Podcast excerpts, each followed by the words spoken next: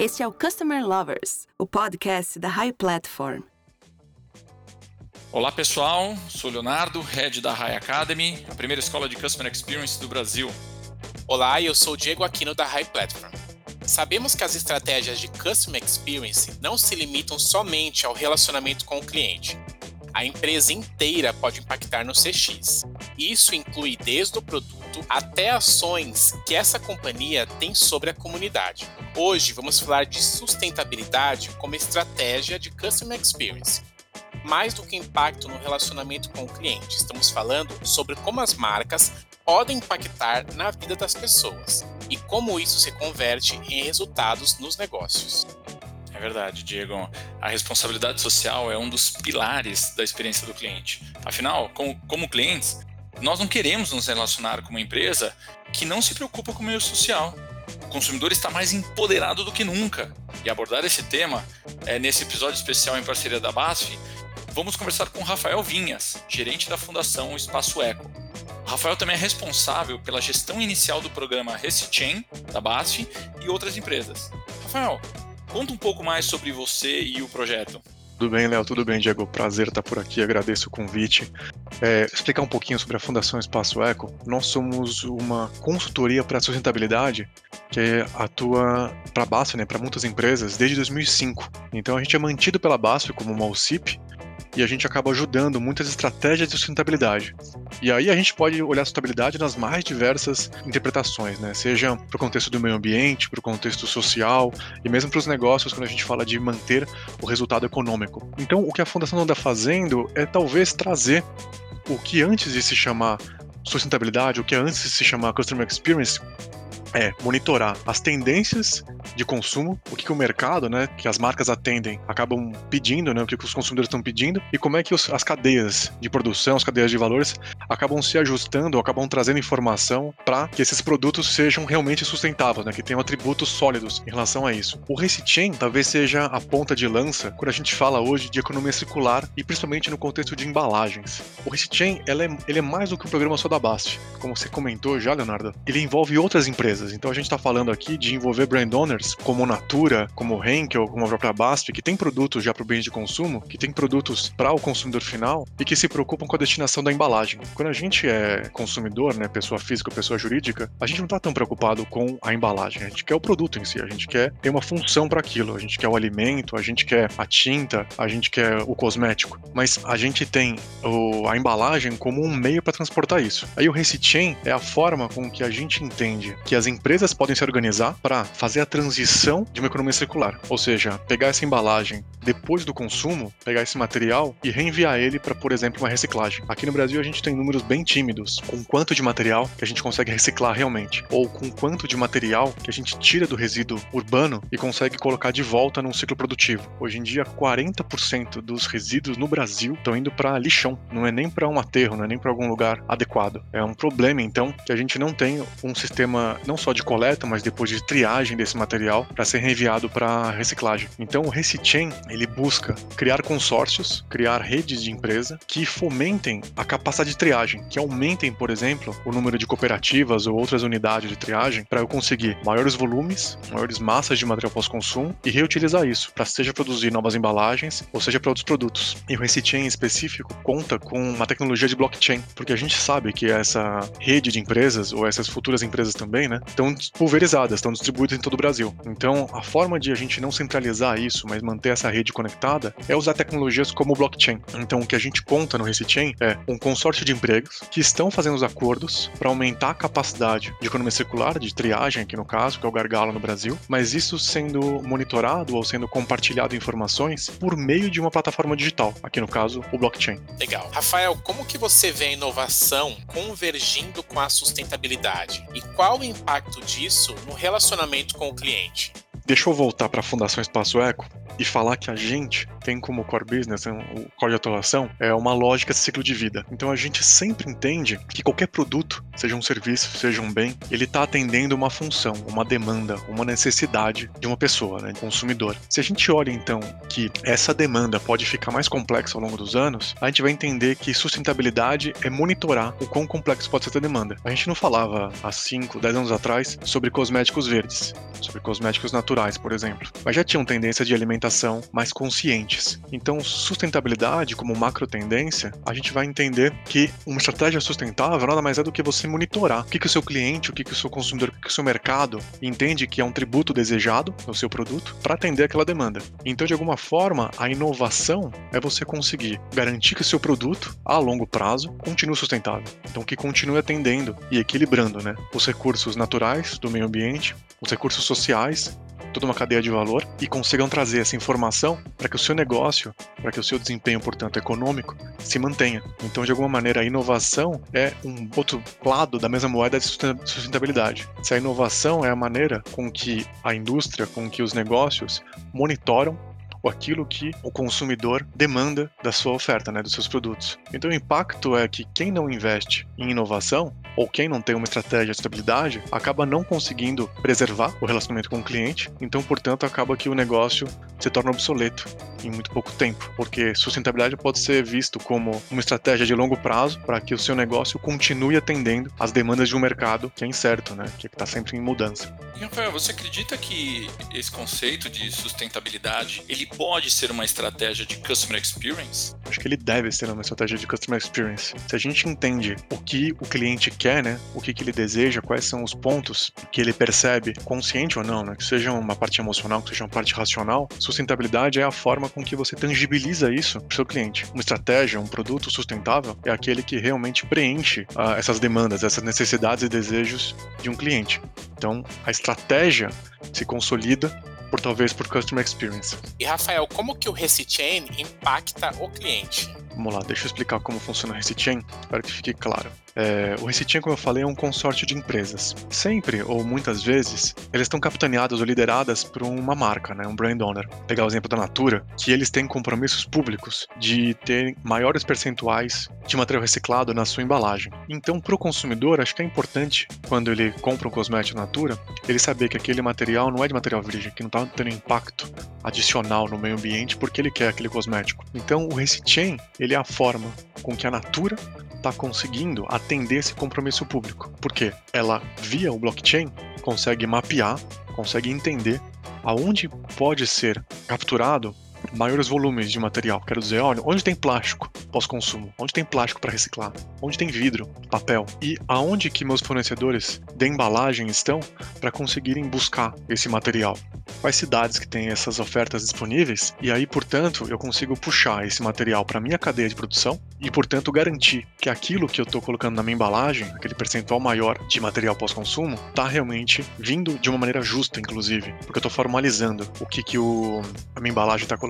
Quais serão os principais benefícios do Recichain para os clientes? Como é que, como, como é que eles vão perceber realmente esse, esse benefício na ponta final? A gente está falando de criar uma cadeia nova, né? A gente uma cadeia de produção. A gente tem, acho que no Brasil e no mundo, já uma centena de anos aí, a gente desenha a economia linear, né? Então a gente tem alguém que está extraindo o recurso natural, beneficiando isso, manufaturando, colocando matéria-prima à disposição de criar um produto e depois que esse produto é utilizado, o resíduo, o que resta ali do material é destinado para algum lugar. A gente criar um elo que se fecha, a gente colocar é talvez uma nova forma de olhar para a economia, né, que é essa tal dessa economia circular. Então, se eu falo de um mercado de consumo, né, um, um mercado novo que está se desenhando, muitas podem ser as preocupações para tornar isso sustentável. Eu posso olhar para o meio ambiente, aonde que, como eu já comentei o exemplo da Natura, né, se preocupa com a destinação de material pós-consumo, então fechar o ciclo, fechar que aquele material está sendo destinado para um novo produto, uma nova embalagem, acho que já é uma garantia, é um benefício bem interessante para o consumidor, para o cliente. Mas até tem outra, né?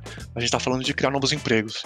A gente está falando, por exemplo, de que aquele meu produto reciclado, ele vem de uma cadeia responsável. Eu estou pagando para um catador, para alguém que está envolvido na logística reversa, uma remuneração justa, né? Uma inclusão social realmente para isso. Então, de alguma forma, os benefícios que o Recitin podem trazer para os clientes vão muito de encontro com o que o mercado vai demandar. Se é uma equidade social, se é uma rastreabilidade ambiental, eu acho que o Restitution tem a potencial para oferecer os dois elementos. E mais, se a gente tiver mais informações que o mercado demanda, nada impede que a gente coloque nessa, nessa plataforma de blockchain. Mas aí os benefícios vão muito de encontro com essa tendência de consumo. O que a gente tem que ter, que a gente já tem, né, em algumas cadeias responsáveis, é que a informação tem que estar disponível em todos os elos e que os elos entendam o valor que é compartilhar. Quando a gente fala, por exemplo, de algumas cadeias de biodiversidade, por exemplo, que a gente fala de palma, que a gente fala de alguns recursos que são renováveis, é muito importante que a gente saiba que a gente não está fazendo desmatamento. Acho que a gente está no momento no Brasil reconhecendo que os compromissos internacionais também geram demandas aqui na nossa agricultura. Então, o Recichem pode ser essa mesma estrutura né, de cadeia responsável para modelo de negócio circular. Então, que não só ofereçam a destinação adequada para o material pós-consumo, mas também que garantam né, que exista inclusão social, que exista a geração de emprego formal também nessa cadeia circular. E, Rafael, os consumidores eles estão exigindo mais das empresas esse, esse compromisso com a sustentabilidade, né? E, e como você vê aqui no Brasil essa percepção do cliente final com relação ao que as empresas estão entregando de benefícios? Ela é real ou é algo que as empresas estão entregando ou dizendo que estão entregando e realmente o consumidor não consegue diferenciar o que realmente é sustentável ou não, enfim. Como, como é que você tem essa visão aqui no Brasil? A gente na fundação acaba olhando sustentabilidade não só por tendências do consumidor como um todo, como essa entidade do mercado, mas é entender que o consumidor, primeiro, né, nós somos diferentes perfis de consumidor a cada momento de consumo. O como eu consumo um alimento diariamente, talvez duas, três vezes por dia, pode ser diferente de como eu consumo, por exemplo, um cosmético, que é muito mais esporádico. Então, o rigor, né, ou os critérios que eu vou é, tomar para fazer essa escolha, ou a sustentabilidade, portanto, da minha escolha, pode ser um pouco diferente. E, inclusive, eu tenho talvez um padrão de consumo diferente de outras populações do Brasil. Então, o quanto que cada marca, né, cada segmento, consegue realmente criar o diálogo né, com seu público consumidor entender quais são os requisitos né, sustentáveis para aquele produto, para aquele contexto, talvez seja um pouco diferente. O que a gente tenta buscar um pouco quando consumidor é que eu possa garantir né, que aquele meu consumo seja de qualidade, preservado e que seja acessível.